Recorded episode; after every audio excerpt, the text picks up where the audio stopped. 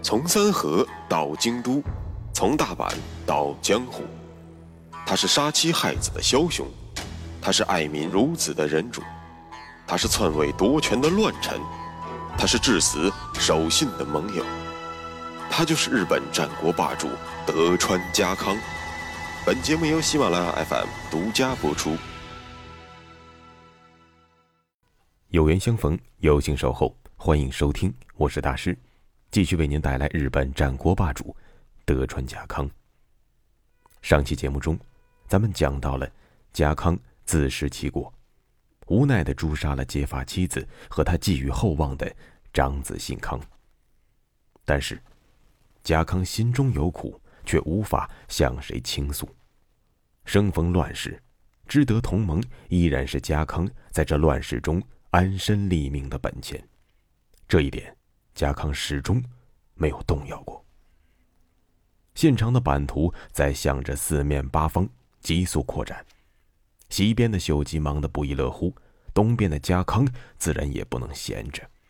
既然兵马已经准备了充足，霸王信长便把目标投向了东边的甲信地区。没错，那里就是令信长如鲠在喉的武田势力。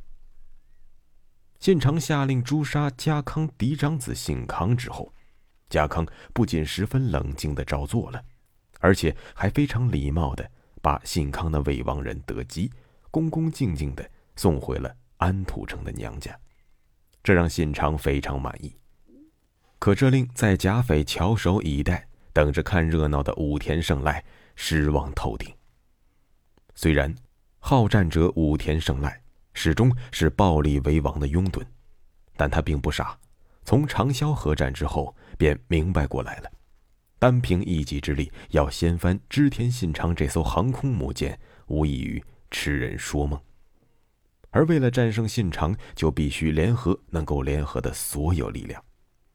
玉馆之乱中，胜赖获得了上山氏这个盟友，而娶了北条氏之女为妻。这让北条氏这个原本看到胜赖就咬牙切齿的关东霸主，还不至于和他撕破脸。可这还不足以挑战信长。倘若扼守东海道并且战斗力爆表的三河武士能为己所用，那么届时集齐了武田、上山、北条、德川四家的实力，胜赖将有信心与信长一战。可问题是，知得同盟却坚固的异常，除非太阳从西边出来，否则只要家康还没有精神错乱，断然是不可能背叛信长的。但这原本看似异常牢固的联盟，随着信长命令家康处死其嫡长子信康，变得扑朔迷离了。但是，家康的忍耐力似乎异于常人。胜赖幻想着家康能够上演一出冲冠一怒为儿子的精彩戏码，自然也就落空了。失望之余，胜赖决心继续自己以战养战的策略。可问题是，武田氏始终无法冲破知德同盟的封锁。因此，其实以战养战本身就是极大的谬误。因为，养战的不是知德，而是。武田家自己。那么胜赖越折腾，越是穷兵黩武，武田氏的根基也就越快被掏空。当然，胜赖本人是不会这样想的。一五八零年，摆脱丧子之痛的家康已经清晰的认识到，如果自己的实力不够强悍，那么德川家迟早会被信长吞并。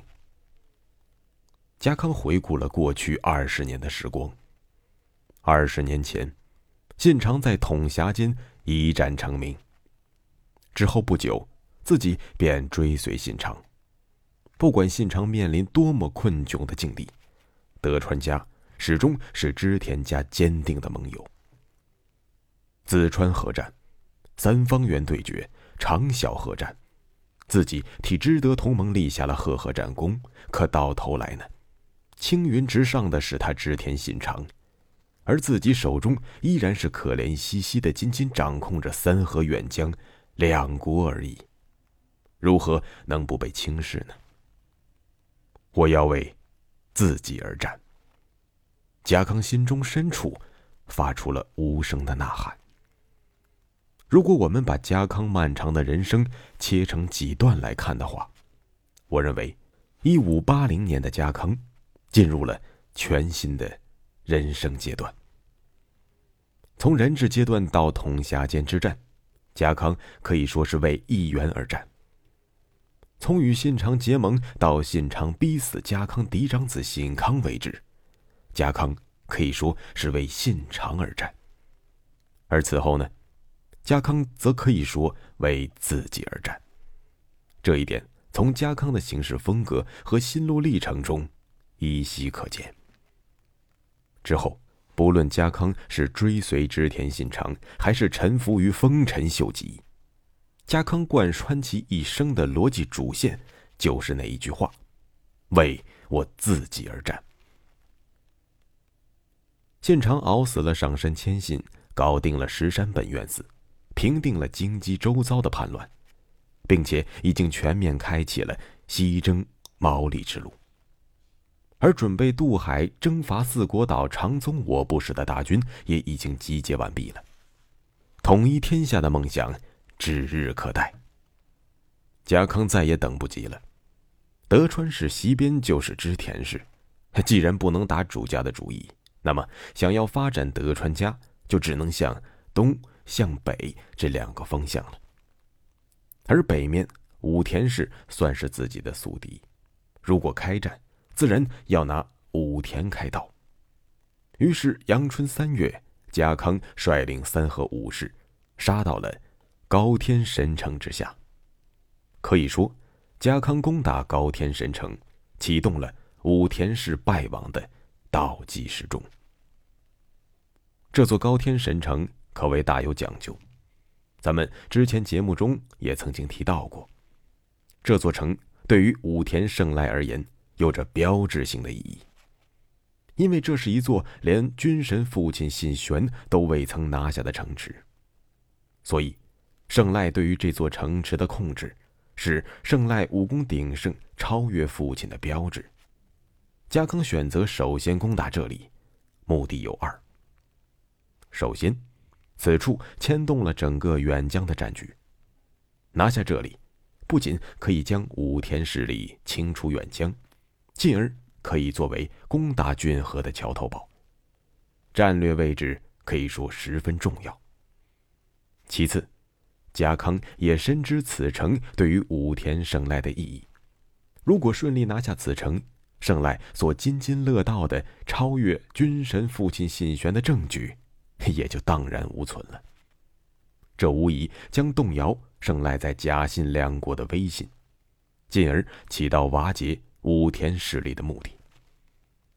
综上两点，家康决定拿下此城。三河武士来袭，可谓准备充足。此次，家康不仅动用了手里几乎全部能征惯战的军队，并且为了稳妥起见，避免胜赖提兵来救，家康特意联系了北条氏政，提前从伊豆出兵郡河，吸引胜赖的主力。因此，当家康把高天神城团团包围之时，胜赖正在伊豆。忙着与北条对阵，根本无暇西顾。可以说，家康这一战略部署，把拿下高天神城的概率从百分之六十直接提高到了百分之百。这里其实有一点疑问值得深思，那就是，胜赖明明已经娶了北条氏政的妹妹为妻，照理说，氏政没有道理帮着家康而去攻打。自己的妹夫是谁，促成了德川氏和北条氏的联盟呢？书上没说，但是我们有理由相信，此人正是北条氏政的弟弟北条氏规。而此人除了是氏政亲弟弟的这个身份之外，还有另外一个身份，那就是小时候和家康同为金川家的人质。家康。代表松平氏，史圭则代表北条氏。可以说，同命相连的身份让两个意气相投的孩子结下了深厚的情谊。咱们可以举个不太恰当的例子，大家不妨开个脑洞，类比一下鸿门宴。胜赖就是范增，市政呢，就是项羽，家康是刘邦，又是张良，而士归呢，则是那个憨憨的项伯。这就好理解了。原本项羽应该听从范增的，跟刘邦死磕到底，但是项伯从中斡旋，导致项羽选择了与刘邦达成谅解。此时的贾象郡局势也是一样，胜赖鼓动市政跟家康死磕，但是市政的弟弟士归则晓之以理，动之以情，鼓吹胜赖穷兵黩武，跟他一伙绝没有好下场。大哥，你看人家德川家康一脸忠厚，嗯，你看他对信长怎么样，就知道了，忠诚的就像一条狗。咱们跟他结盟，一定可以在这乱世中屹立于关东不倒。于是北条氏政选择了抛弃胜赖，投入了家康的怀抱。说了半天，咱们只为了讲清一个疑问，那就是为什么大舅哥氏政会联合着？跟自己没什么关系的家康一起对付妹夫胜赖。讲清楚了这一点，咱们把目光投回到高天神城的战场之上。时光飞逝，转眼间，时间来到了一五八一年的春天。此时的高天神城已经是守无可守，战无可战了，里无粮草，外无救兵。家康在攻城期间。无数次的想要劝降守将，但始终没能成功。而当时间来到此刻，城内城外两方都已经知道，剩下的已经接近尾声了。虽然武田胜赖瞻前顾后，对于高天神城见死不救，但守城的兵士依然可谓是忠义无双。城内使者来到了家康阵中，提出了一个。最后的要求，因为他们知道，家康阵中有着表演性若舞的大师，希望家康能够成全守军，为他们演出一场性若舞，之后大家将死而无憾。这里需要解释一句，性若舞是日本著名的一系列带有贺歌的舞蹈，咱们早在统辖间之战那一集就曾经讲过。信长当年所跳的蹲绳，就是性若舞中的名篇。也就是说，这种舞是跳给必死之人看的。家康了解了城内人的诉求，便慨然答应了他们的请求。当凄凉哀婉的曲调响起，城内将士眼中泪水纷纷夺眶而出。一曲唱罢。城内守军按照约定冲出城外，向家康发起了自杀式冲锋。结果自然是全军覆没。